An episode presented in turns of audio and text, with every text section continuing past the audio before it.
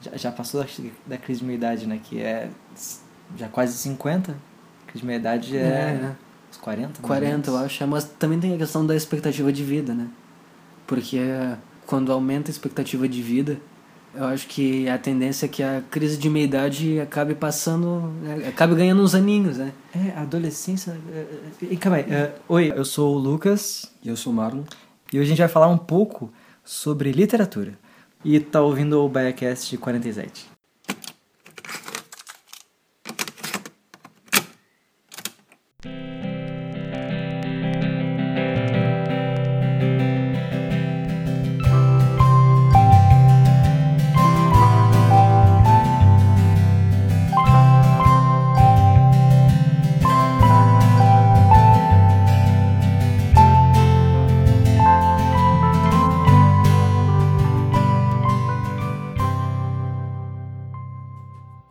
Que eu ia falar, Marlon, na verdade, é que não sei se tu ficou sabendo que acho que o período de adolescência vai aumentar, vai prorrogar, vai ser até os 25 anos, mais ou Alguns menos. estudiosos dizem, né? Não era, não era 24?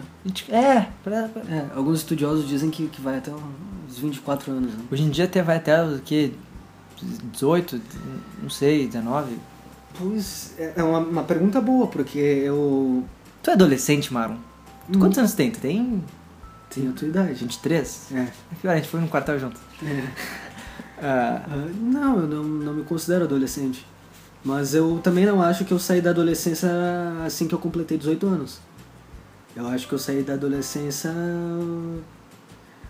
Eu acho que recentemente, mas quando eu falo recentemente, eu digo três anos atrás, eu acho, umas coisas. é que, Acho que próximo disso, assim, mas, mas acho que também tem uma ligação com maturidade, talvez. Porque às vezes tu pode ter um 23 anos, mas tu não. Talvez ainda tenha. não seja suficientemente maduro e, e ainda seja um pouco adolescente, né? Eu não sei. é, essa questão de Eu não sei muito bem como entra essa questão de. quando começa, eh, termina a adolescência, começa a vida adulta, assim. É. Acho que é tudo. É baseado em obrigações, será? Talvez, eu vejo como a. com muitas coisas, quando o assunto é quase uma linha tênue, refere-se a uma linha tênue, eu comparo com uma caminhada na praia. Uma praia é uma curva, só que tu- é uma curva quase reta. Né, que tu vai andando, tu vai andando reto, tu não vai, tu, tu- tu não vê assim, ó, acabei de dobrar pra cá. Tu só olha pra trás e, tipo, tu viu quanto tu É. caminhou. Só se tiver moles, né? Aí, É, é verdade. aí vira um bumerangue, pode ser. Mas. Então, acho que esse período da adolescência aí podia ser é, mais ou menos quando. É o limbo. É, É, tipo, na verdade tá no limbo ali, né? acho que tu percebe que tu não tá mais na adolescência quando tu olha pra trás e aí tu vê, putz, acho que fiquei, acho que já ficou lá pra trás. É, É, não é tipo, tu fez 18 anos, pronto, agora outro, né? é, não. É. Que tem muita, sei lá, infelizmente, né, mas tem muita criança aí que trabalha 12 anos de idade, 13, já tem obrigação de pagar a conta de casa, ajudar a família. Não deveria, mas. É, infelizmente, não é? Infelizmente acontece. É, né? né? Criança tem que brincar, na real. É. Hum, Criança tem mais responsabilidade que adulto. é. é. Esse papo, Choque de cultura, é. esse papo aqui todo era só pra falar que é o Backcast 47. A gente tá É. quase nos 50. Muito feliz, tô muito feliz. E hoje Estamos muito, estamos muito, fe muito felizes. muito felizes. felizes. Muito, fe- Muito Quem feliz. Scarelli? Não foi Cicarelli, mas foi uma modelo, se não me engano. Na MTV. MTV. Vergonha na cara, vamos começar de novo. A gente começou de novo, na real. Hoje é dia 9 de fevereiro de 2018. eh, dia no qual é o Dia Nacional da Incontinência Urinária em Portugal. Veja só. Um dia muito importante. Não. Uma causa não tem teleton pra isso. Não, né? Vergonha na cara.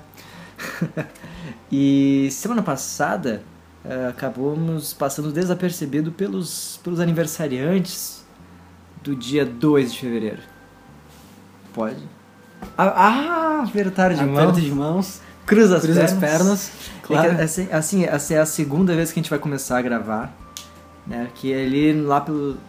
Gente começou a meio que. né? Déficit de atenção. Começou a correr solto. Né? Pra quem só ia falar que era 47, começou a falar de adolescência. Ah, agora que a gente já cruzou as pernas e apertou as mãos, podemos continuar? Podemos, claro. Podemos. Sobre os aniversariantes, dia 2 de fevereiro de 2018. Veja só. Shakira, ó, está grande fera. Latino, Lenine. Tu sabia que eu sei imitar o latino, né? Não, não sabia. Eu tô latino.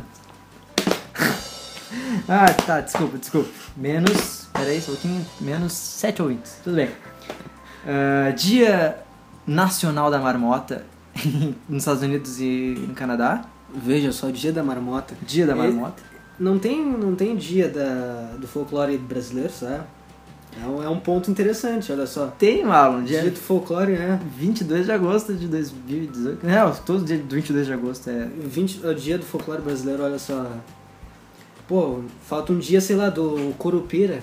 A gente tem que. Na real, Né? todo podcast que a gente grava junto, a gente fala que tem que ter o dia do Curupira. Curupira, claro. O dia do, do, do ET Bilu. ET de Varginha. A gente tem que, a gente tem que fazer. Não, é- ET Bilu, ET Bilu e ET de Varginha não é a mesma coisa? Eu acho que é a mesma coisa. Acho que não. Acho que não é a mesma coisa. Acho que o ET de Varginha não chegou a dar uma mensagem pra gente. Não, acho que o ET de Varginha não, não, não deu mensagem. E ET de Varginha, se eu não me engano, é do final dos anos 90. Ali, mais ou menos 97. Ali. Antes do bug do milênio. Então o ET Bilu O seria ET Bilu, o ET acho que. de Varginha dos anos 2000. Eu acho que é. é. Porque o ET Bilu, eu acho que, se eu não me engano, teve até um. é, teve ampla. Como é que se diz? Ampla análise jornalística do, do aparecimento do. Amplos- Deu entrevista até. É, olha só. Busca conhecimento. Ah, grande entrevista no Grande. nível no nível do pessoal do PCC lá no Gugu. E dos back, Black Blocks lá do também do SBT. Ai ai. Mas toda toda essa volta que a gente fez eh, nessa curva dessa praia que a gente caminhou Desenhou, né? pra falar que dia Delimitou. 2 de fevereiro foi aniversário do teu escritor favorito, Marlon. Veja só. Quem é, teu- quem é teu escritor favorito? Ah, E por que é Kéfera? Brincadeira. Mais um, mais um. mais um. Menos sete ouvintes. Menos, Menos um, já temos sete 14, ouvintes. já temos 14. Veja só, meu escritor favorito. James, Joyce. James, James Joyce. Joyce. É, exatamente. É. De onde ele é? E irlandês. Irlandês. Irlandês, claro. E, e tu apontaste, apontaste isso que dia 2 de fevereiro não só era aniversário dele, como também era aniversário de lançamento do Ulisses, que é a principal obra dele. O... Ele nasceu já escrevendo livro. Ele nasceu escrevendo livro, já Caraca. era uma coisa impressionante. Saiu né? da placenta da, dali, pá, já da mãe já saiu lá. Ele é de oit- 1882 ah, e ele faleceu em 13 de 1 de 41, né? Então, você ouvinte bom em matemática aí, calcule qual seria a idade do Joyce. 31 anos. 31 anos, claro. 31 Brincadeira. anos, é. Mas enfim, o que, que, que que eu posso falar do Joyce ah, e do, do Ulisses, que é a Magnum Opus, a principal obra dele? Bom, tem muita coisa pra falar do Joyce. O que, que e o muita- Joyce, do que, que ele escrevia? Muita coisa pra falar do Joyce, muita coisa pra falar do Ulisses. Assim. O que, que eu posso falar a respeito do Ulisses? O Ulisses é a principal obra dele, Magnum Opus, que foi lançada em, em 22, né? Em 1922. E o Ulisses tem status de, de ser um romance de difícil leitura, difícil compreensão. E, e eu acho que talvez esse seja um dos principais erros quando ah, quando algumas pessoas buscam ler James Joyce, que o que acontece? O primeiro contato delas é com Ulisses. Sim, a maior né? obra dele, né? Sim, é a principal obra. Mas o, o mais recomendável é que tu leia primeiro as, as outras obras dele. Tu siga a ordem cronológica, uma espécie de cânone joyceano, assim, ah, para que tu possa entender e absorver o Ulisses de melhor forma. Então tu tens a primeira obra dele, o Dublinenses, o Dubliners de 14, 1914. Tu tens o Retrato do Artista quando jovem, de 16. Como? O Retrato do Artista quando jovem, Trato do artista como jovem. de 1916, A Portrait of the Artist as a Young Man. Ah, em 22 tu tens Ulisses, né? A Magnum Opus, a maior obra dele, a mais conhecida. Tá quase completando 100 anos, gente tá? Quase completando 100 anos, tá veja só. chegando em 2022. Tá cara. chegando em 2022. E a última obra dele, Finnegan's Wake, que se não me falha a memória, é de 39. Posso estar errado. E é um sacrilégio não lembrar da data do Finnegan's Wake, porque talvez seja a obra do Joyce que eu mais tenha estudado. E do que se trata? Eu, tipo, eu nunca. Eu só ouço falar do, do James Joyce por ti e tal, do que tu comentas dele, mas que, que, que ele fez. Como é que é a obra dele? Tipo, é romances? São romances. Sim, sim. O, o- o- a primeira obra do Joyce, o, Dubliners, ah, é um, é basicamente uma obra composta de 15 contos, ah, que são basicamente sobre a cidade ah, e sobre a vida em Dublin. Então são. Ele- ele, destaca diversos ah, aspectos da, da vida da cidade, dos habitantes. Porque a principal intenção do, do Joyce com o Dublinense é que essa obra, essa reunião de contos, né, fosse uma espécie de espelho para os habitantes da cidade. Tipo, um- aquele espelho. ah, não, não um espelho com uma ideia de um ideal que tu tens que alcançar, mas sim um espelho como uma ideia de tu te enxergar de uma maneira mais ah, clara, entende? Ah, de uma maneira mais mais realista, de tal modo, assim. Sim, meio que. Então, Meio que como se tu fosse te olhar no espelho assim. ah, é sempre melhor tu te enxergar um pouco de longe, que tu consegue te ver com, por completo. exatamente, Não- ah, é muito, muito diferente a visão que tu tem de ti mesmo, que tu só enxerga tipo do peito pra baixo, tu não enxerga teu ombro, não enxerga tu, Sim. tua boca. Talvez até em cima daquela ideia de tu, por vezes, enxergar o que tu quer ver, Uhum. não necessariamente enxergar aquilo que corresponde a ti, sabe? Eu acho que é a ideia do Joyce, do Joyce com Dublinenses, que com essa primeira obra dele, era essencialmente isso. Ele, ele também ah, utilizou ah, nessa obra o que ele chamava de epifanias, que era basicamente uma ideia que tratava de uma espécie de revelação acerca da essência de alguma coisa. Né? E ah, no, no âmbito narrativo, assim, o que, o que ele buscava com Dublinenses é que ele tinha uma preocupação muito, muito acentuada com, com a verossimilhança das histórias, né? Ah, que, que elas fossem muito ricas em detalhes, mas ele também tinha uma preocupação de explorar ah, ao máximo o potencial, poderia dizer simbólico, ah, de cada imagem e cada palavra inserida no texto, né? E eu acho que ah, esse aspecto ah, ele me parece muito claro em toda a obra do, do Joyce, né? Esse movimento, eu não diria nem entre polos, eu diria entre pontos, porque eu acho que polos geralmente tem a ideia de oposição, né? Entre negativo e positivo, positivo e negativo. Então eu acho que é mais uma ideia de trânsito entre esses dois pontos, entre uma preocupação muito grande com a verossimilhança, com uma riqueza em detalhes, mas também com essa exploração do, das imagens, das palavras, de explorar o potencial delas ao máximo que ele pudesse, né, como escritor.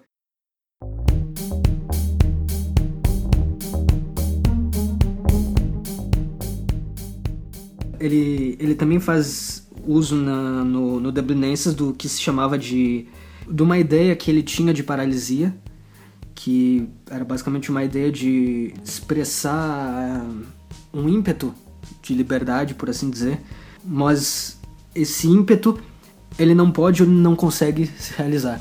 Por quê? Por, por N motivos. Tipo, porque basicamente, ah, como eu bem disse, ah, como eu, eu levantei anteriormente, tipo, ele, ele analisa aspectos como estagnação, paralisia da sociedade e da cidade. E às vezes existem coisas que acontecem na tua vida que, enfim, por N motivos te impedem de fazer outras coisas. Então, eu, ele explora um pouco isso em aspectos ah, morais também, dentro da, da história da cidade, da Irlanda tudo mais. Aspectos culturais e filosóficos. Porque o Joyce sempre foi um escritor expatriado, mas ele nem por causa disso deixou de pintar a própria aldeia. Não por acaso todas as obras dele se passam em Dublin, ou como os próprios irlandeses falam, em Dublin.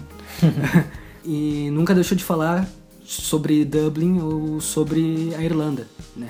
Então isso é um aspecto muito interessante de que ele eh, era ao mesmo tempo um escritor muito cosmopolita, mas também era bastante particularista. né? Acho que particularista tá certo, né? Acho que. Se não tiver, vai É, tentar, se vai não tá. tiver. E é particularista, é. Conversa muito também com o estilo de escrita e de, de, de canção eh, do Vitor Ramil, que é um ponto que. um assunto que a gente vai falar mais, mais pra frente do, nesse no episódio, que é a, a Satolep do Vitor Ramil, que, que é- na verdade ele, ele fala sobre pelotas, só que é uma pelota completamente diferente, é quase tipo uma outra dimensão, enfim. E eu lembrei também daquela conversa que a gente teve do teu modo de escrita, que tu mandou um, um mapinha ali do aqui do sul da, da América, ah, falando meio que tu, também, não sei se acha que é inspirado no James Joyce, Muito provavelmente. é, tu, consciente ou inconsciente, ah, tu também tem um, um cenário pra tua escrita ali, pro teu universo. Um- Ficcional, né? É marlonico. Marlônico, olha só. Marlonesco, talvez. né? É, ó, tá aí um.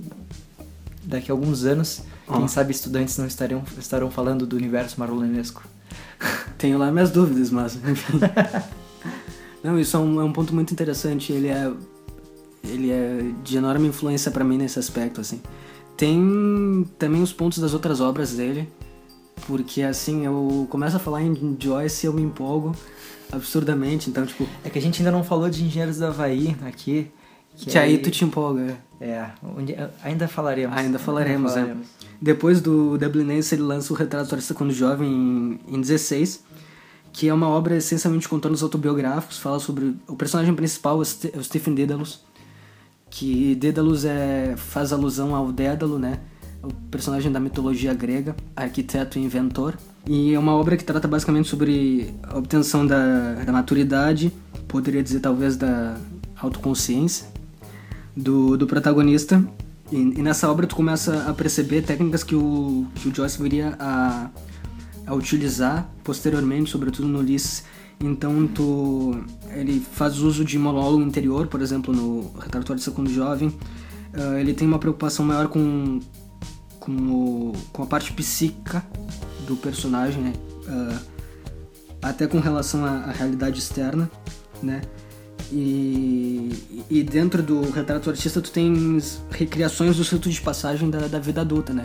Então ele se passa muito... ah, há- uma evolução no decorrer da obra ah, da vida do personagem principal. E isso se reflete até na linguagem, porque ele a linguagem se desenvolve ao longo da, do livro conforme o personagem cresce, amadurece vai tendo uma maior capacidade de, de descrição, né, de, de leitura mais sofisticada da maneira e da, da realidade e do, do entorno dele, né?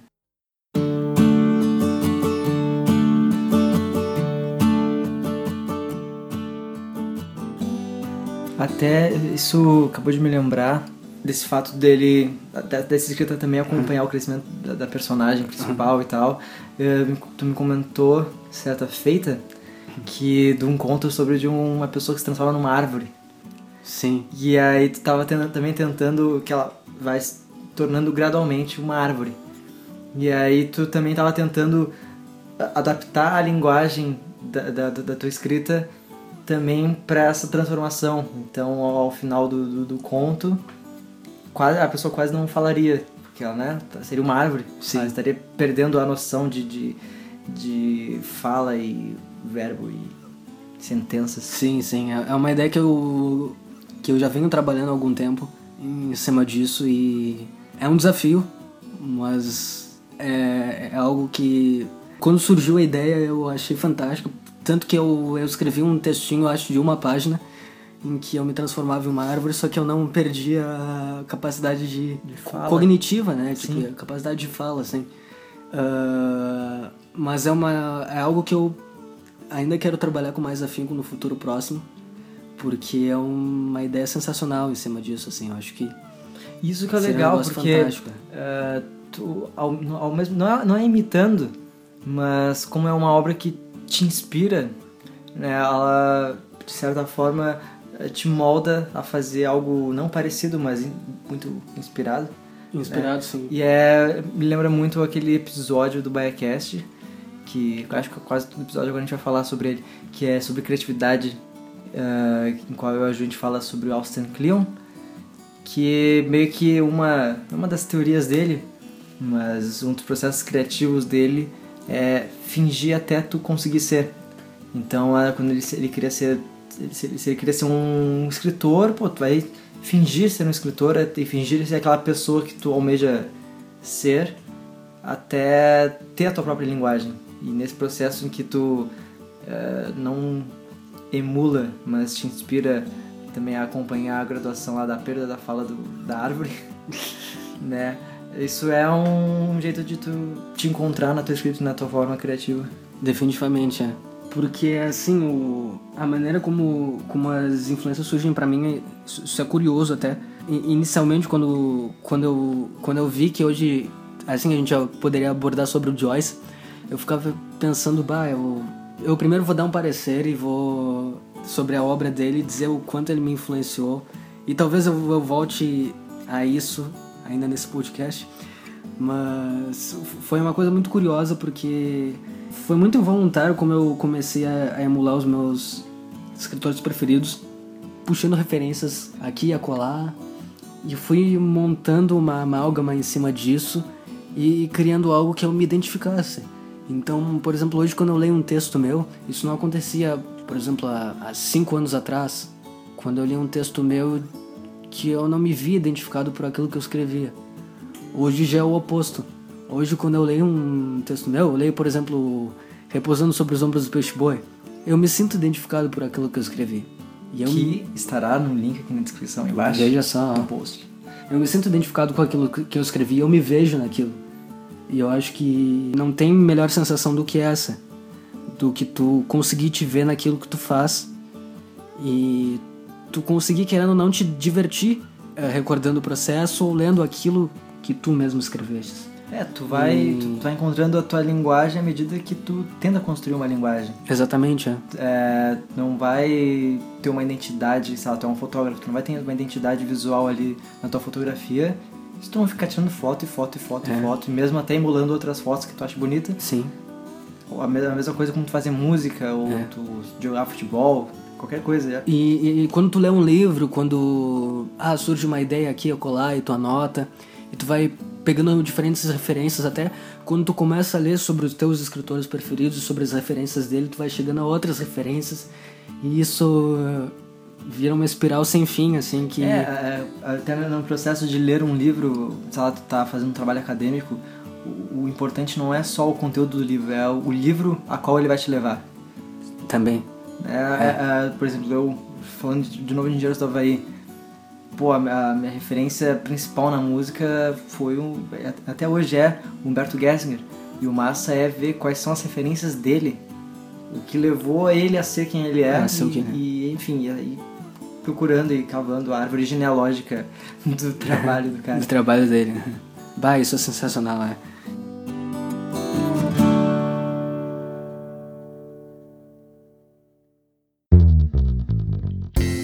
Então, tá curtindo o episódio de hoje? Tá curtindo essa intervenção que parece mais uma propaganda de programa de rádio? uh, se tu tá curtindo o episódio, manda esse episódio pra um amigo teu, pra uma amiguinha tua e fica aí que já já a gente volta. Na verdade, já vai continuar mesmo, então.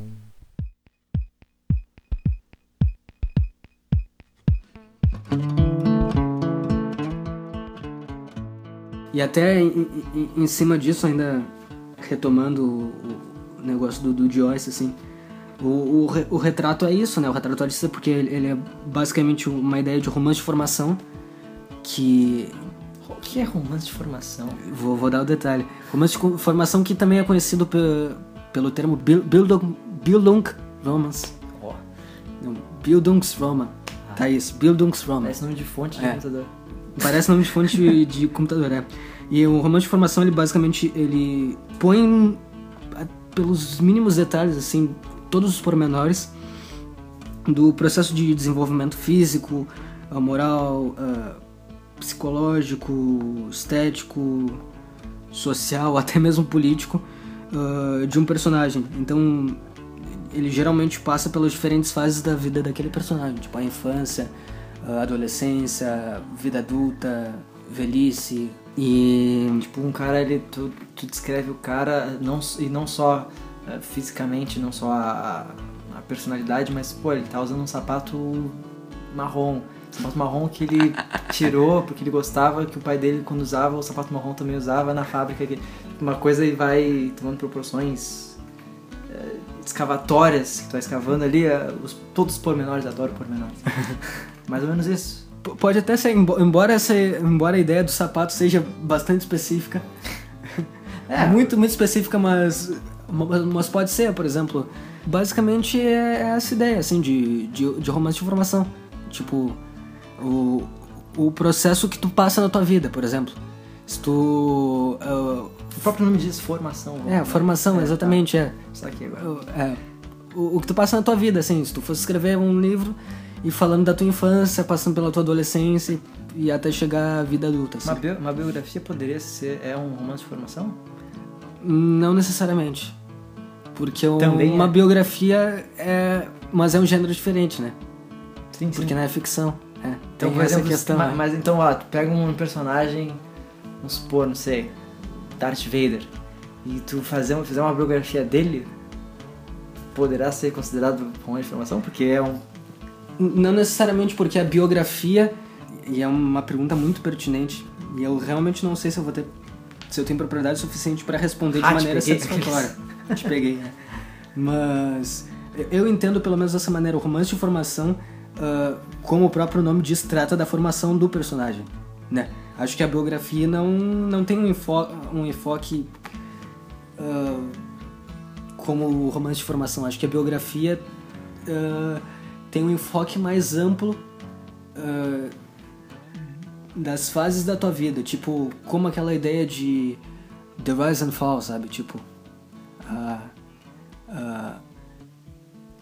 o auge e a queda, né? Tipo, eu, eu, eu- eu pelo menos tenho essa ideia de, de biografia ah, como, como algo muito mais amplo do que o romance de formação. O romance de formação me parece muito uma ideia de que trata da infância, ah, da adolescência, do começo da vida adulta. do porquê o e- personagem é daquele jeito, do que é. é, sim, da, da- acho que trata essencialmente do processo que ocorre entre a passagem de, dessas diferentes fases. Então também Acho que a biografia me parece uma coisa muito mais ampla do que isso, do que... Tá, então a gente também, ah, continuando no Darth Vader, então, é, eu, eu gosto de fazer essas relações... Pode ficar mais claro. né? É, porque assim, Star Wars ah, foi lançado lá em 77, era o 4, 5, 6, e aí o 1, 2 e 3 é basicamente como o Darth Vader se tornou o Darth Vader. Então, claro, não é só sobre o, o Darth Vader lá criança, e aí, claro, mostra ele criança, mostra ele mais adolescente assim, e ele eh, mostrando os conflitos dele, mas também mostrava tudo que, o contexto, tudo que estava acontecendo na, na galáxia, no- enfim. Então, quando vê, acho que Star Wars conversa um pouco com o romance de formação. Porque, É um, é um bom tópico. É. ó, já tá aí um bom. É, um, é, é algo bom de tu buscar, por exemplo, pelo termo utilizado para romance de formação, Bildungsroman. Bildungsroman. Uma palavra chatinha de falar. E procurar Star Wars.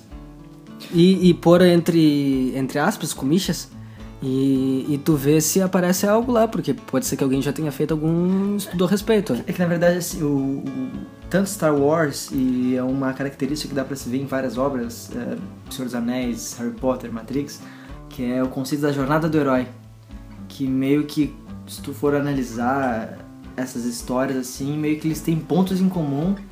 É, por exemplo, o, o menino lá, o menino não, a personagem principal é, recebe o chamado e aí tem um mentor, aí o mentor morre de certa forma.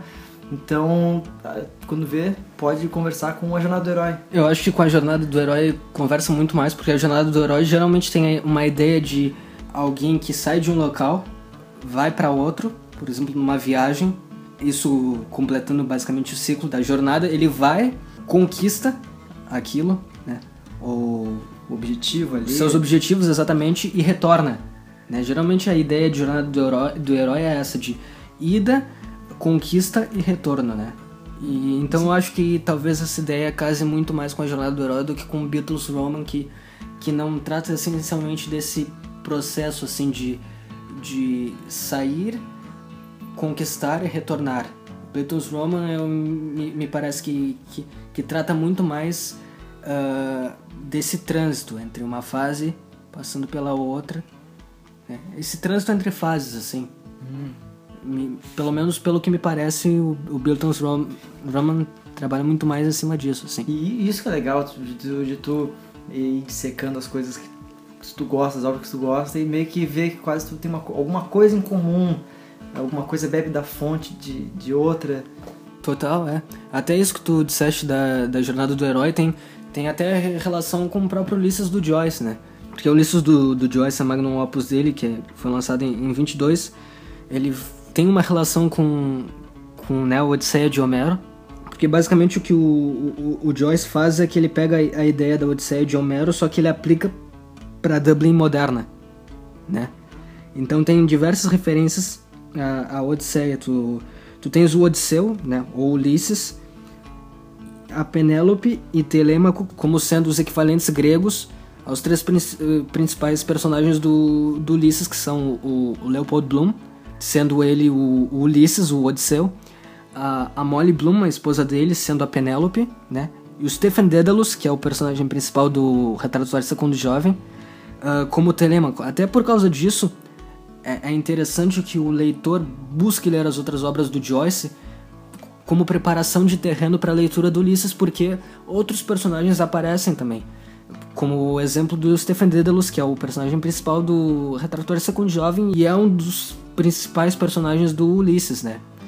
Mas enfim, retornando à, à ideia de do, do, Joyce ter utilizado o Ulisses como base para o Ulisses de Homero como base para uma espécie de Irlanda moderna, uh, ele faz ele basicamente faz uma paródia com esses com os personagens da Odisseia de Homero. Então, os personagens no Ulisses do Joyce são o oposto dos personagens do da Odisseia de Homero. Então ele basicamente satiriza, uh, ele faz uma sátira em cima desses personagens uh, através desse movimento de opostos, né? De uh, tu ter um, um personagem que represente uma coisa na Odisseia de Homero, tu tem um, equivalente na, no, no Ulisses do Joyce como o oposto. Não sei se fica muito claro. Não, eu tô, eu tô tentando entender também. Talvez não fique. É porque basicamente o que, que trata o Ulisses é um dia na vida do Leopold Bloom, personagem principal. Basicamente 18 horas do dia dele narrados no, no dia 16 de junho de 1904. Então o Joyce ele faz uso de diversas técnicas literárias. A, a principal é o fluxo de consciência, que basicamente é uma ideia de tu uh, transcrever o, todos os processos que ocorrem no, no, pensamento do personagem, com um raciocínio lógico, mas uh, ele entremeado com, com as impressões pessoais do, do personagem, né? Essas impressões momentâneas. E também exibindo os processos de, de, uh, de associação de ideias.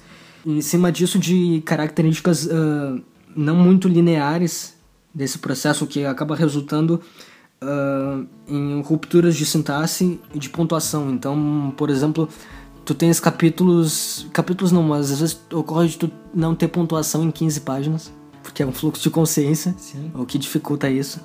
Uh, se eu não me engano, eu não lembro qual capítulo é, eu acho que o, o, livro fecha com o monólogo da Molly Bloom, a esposa do, do Leopold Bloom, e o monólogo da Molly Bloom, se eu não me engano, não tem pontuação. Todo monólogo. Então tem livre associação de ideias, isso acaba sendo muito complexo pro entendimento às vezes e para tu manter o fio da meada na, na narrativa. Mas fora o fluxo de consciência, ele também usa ele, ele faz muito uso de paródias, de sátiras, de piadas. Então, assim, é, um, é, um, é uma obra riquíssima em, em, diversos aspectos. É curioso que ele basicamente utiliza como base para o Leopold Bloom, que eu gosto de chamar de Polo di Fiorire, um amigo que ele fez na Itália, porque o Joyce era expatriado e ele viveu um período na Itália, na cidade de Trieste, e fez amizade com um cara chamado Aaron Ettore Schmitz, que atendia pelo pseudônimo ou nome do plume de Italo Svevo, que ele lança uma obra chamada La, uh, A Consciência de Zeno, que uh, basicamente trata sobre um, um, cara que tenta parar de fumar. Aí... É o Tavares. Não, Tavares. É um cara que tenta parar de fumar e ele vai no, no psicanalista e o psicanalista dá como ideia para ele ele escrever como uma maneira dele tentar parar de fumar. Aí então basicamente trata sobre impressões da vida dele, só que é um livro de linguagem bastante satírica e cômica uh, em cima disso. E o, e o Joyce utiliza o Italo Svevo, né, o, o, escritor desse romance como base para o arquétipo do, do Leopold Bloom. E. Bom, agora eu devo ter me embananado porque. tem, tem tanta coisa para falar sobre o, o Ulisses, mas que, que mais que eu poderia falar? Não, até de... eu acabei, enquanto estava falando, eu dei uma pesquisada rapidinha. E, muito curioso. Eu pesquisei acerca do, da Jornada do Herói, oh. que também é chamada de monomito. Monomito. Uh, ah, a Jornada legal. do Herói foi.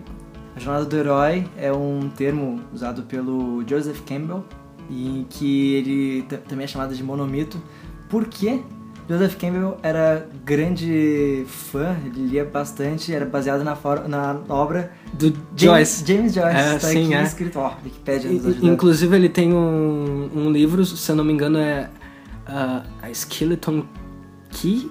A Skeleton Key to Finnegan's Wake. Finnegan's Wake, que é a última obra do Joyce. É. Uma chave mestra para Finnegan's Wake. É. E aí o Joseph Campbell pegou esse termo monomito uh, e aplicou ali na, nessa teoria da jornada do herói. Da jornada do é herói, que tem ligação com a Odisseia de Homero.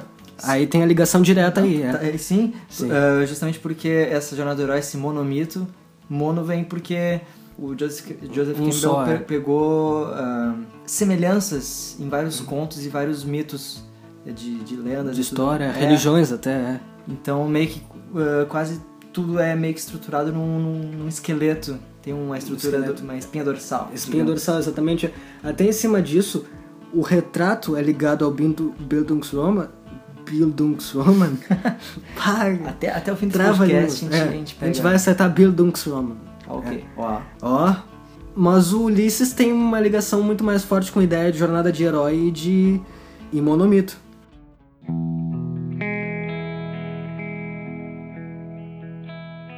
Marlon, gostei muito. Tipo, achei muito massa. É, tu falando sobre James Joyce. Meio que tu desse uma baita de uma aula de literatura. E não, Obrigado, não, eu acho. Não, sei, não sei se tu notou, mas acho que temos um episódio. Temos um episódio já. É, mas, mas eu queria saber então, antes da gente finalizar, porque, é, caro ouvinte, você aí, é, o nosso objetivo era falar um pouco sobre James Joyce e falar também sobre um disco aqui que a gente uh, reservou sobre o do Vitor Ramil. Uh, mas eu, eu, gostei bem que o, esse Biocast ficou um baile literário. Baile literário. Foi uma, uma é. aula de literatura, eu gostei. Mas eu queria saber, antes da gente dar o tchauzinho pra gurizada e pedir aquele like no, no, no vídeo. Uh, e, e, dobrar o pedido de likes. O, ah, dobrar a meta de likes. É, dobrar a meta de likes, né? Por que, que James Joyce é uma influência pra ti? Eis uma pergunta difícil, mas. Uh... Ele é legal, ele. umas capas bonitas. É, umas capas bonitas. Ó, oh, e, e é coisa difícil de ler. É. Não, e, e, isso é curioso, mas. Uh... Coisa difícil de ler. É coisa difícil de ler. Gostei, o cara vai lá, é coisa difícil de ler. Ah, vou, vou tentar isso daí. É, é literatura, é romance. Ah. Uh, biografias, coisas difíceis de ler. Né? é. Não por acaso o Wake, a última obra dele, sabe qual é o gênero? Hum. Sui generis. Sui generis. tipo, não se encaixa em nada. Tipo, a gente desistiu, não tem como fazer. não tem como classificar isso daqui. O... Eu realmente não sei te explicar porquê. E eu acho que tu talvez deva entender isso com as suas referências, que tipo, foi algo que surgiu, sabe? Eu acho que eu cheguei a um ponto Uh, meu, meu interesse em Joyce ele é recente, é de três anos pra cá. Tipo, tu, tu leu porque tu quis ou era uma coisa tipo da do, li... faculdade, assim? Ah, então. Não, tem... eu já tinha tido contato com Joyce. Uh, eu acho que eu tinha lido um, um conto do Dublinenses há mil anos atrás, mas eu não tinha dado muita bola, assim. E. Só que surgiu por acaso, eu acho que por N motivos, eu acho que. Uh, acho que muito porque o que eu andava lendo, porque eu, eu, eu li algumas coisas quando estava no período ali, saída da adolescência, começo da vida adulta quase, E só que chegou um ponto que aquilo já não tava mais me satisfazendo. E eu já e já tava se tornando algo maçante. Eu não tava mais tendo prazer em ler o que eu lia naquele período. Então eu passei por um período sabático. Aí eu acho que um dia uma professora minha, eu tava conversando com ela sobre literatura e ela mencionou algo do Joyce assim, muito por cima, né? E eu, Mas chamou a atenção. É, me chamou a atenção, assim, e eu tava precisando de desafios, assim, e eu tava querendo me encontrar em termos literários, sabe? Porque isso era algo que eu não tinha conseguido até então. E, tanto que muitas coisas que eu comecei a ler quando eu era adolescente, eu não necessariamente gostava e me sentia bem lendo aquilo. Mas é, eu acho que é natural da adolescência e de início de vida adulta tu tentar buscar um arquétipo, é, tu, tu uma imagem ideal. Tu, é. tá, tu tá tentando Idealizando, te encontrar é. na tua personalidade, tu quer. Por isso que as pessoas depois, na vida adulta, assim, sentem vergonha do que ela, das bandas que elas, que elas gostavam. Putz, eu gostava de menudo, caralho. é, o pessoal hoje, pá, me restart, que vergonha. Pô, Spice Girls, sei lá. É massa. Pô, Spice Girls é bonzão. Eu Ó, acho massa. Eu acho massa. Backcast só é. Spice Girls. Ó. E, e, eu acho que em cima disso, aí uma coisa levou a outra e eu. Pô, ela mencionou e eu pensei, pô, como eu tô querendo desafios novos, assim, tô querendo me encontrar em termos literários, vou começar a ler. Eu comecei a ler sobre o Joyce, porque antes de ler Joyce, eu comecei a ler sobre o Joyce. Isso é o curioso. É que geralmente a gente faz isso depois, a gente. É. De ler um artista e, pô, quem é esse cara? É. E eu, e eu, até em cima disso, eu comecei a fazer o oposto, sabe? Ler sobre e, e depois ler o. E, e, e, foi um. Foi um trânsito legal em cima disso. E eu comecei a descobrir Joyce e assim, a abertura foi tremenda, sabe? Em inúmeros termos, sabe? Eu acho que até em cima da minha personalidade, porque eu acho que em cima do Joyce, mais precisamente em cima do Finland's Wake, eu cheguei uh, a, a filósofos que ele tinha como influência, sabe? E, então eu cheguei à filosofia renascentista, que é algo que eu aprecio tremendamente e que foi algo que é algo que é importantíssimo para mim em inúmeros aspectos, porque uh, foi um, uma espécie de, de vetor de mudança em inúmeros aspectos, sabe? Tipo, até em aspectos da minha personalidade.